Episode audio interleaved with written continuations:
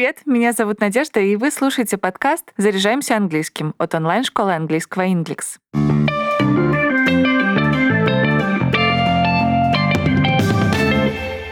Сегодня расскажу, в чем разница между словами man, people и persons, human, humanity и mankind, folk и folks.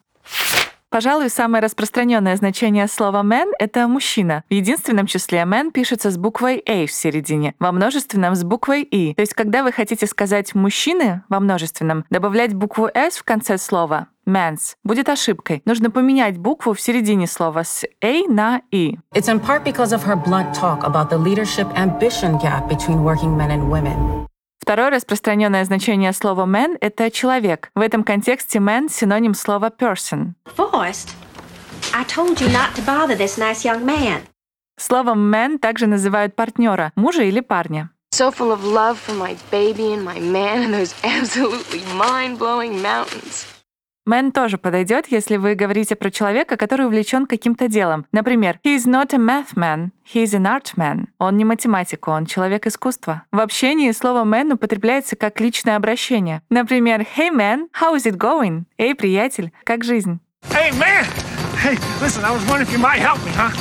Еще одно значение man — это сотрудник компании. Например, a man from the TV channel — сотрудник телеканала. Или a man from the advertising agency — сотрудник рекламной компании. Со словом man есть несколько устойчивых выражений. Приведу наиболее популярные. Например, the best man. Оно переводится не как лучший мужчина, а как свидетель, шафер. Еще предлагаю запомнить выражение man flu. Оно означает легкую болезнь, симптомы которой преувеличены.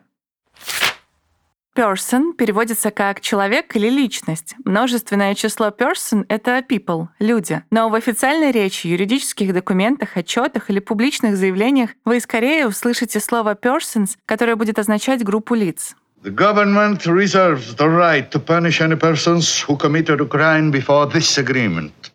В предложении слово people употребляется с глаголом во множественном числе. Например, people are proud of their achievements. Люди гордятся своими достижениями. Но когда речь идет о разных народах, часто говорят a people — один народ, или peoples — народы. You are an old man who thinks in terms of nations and peoples.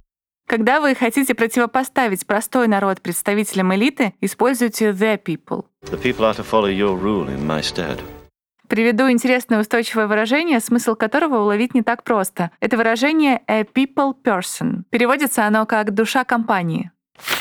Human переводится как человек, а точнее представитель человеческого рода. Множественная форма human — это humans. The humans think us immortal. И еще human используется в качестве прилагательного в значении человеческий. It's a genetically modified human organism.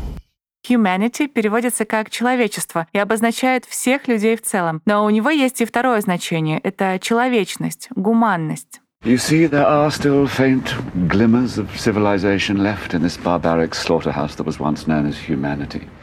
Mankind переводится как «человеческий род». Оно используется, когда речь идет об истории и развитии человечества. В современном английском слово считается неполиткорректным, поэтому его часто заменяют на нейтральное humankind.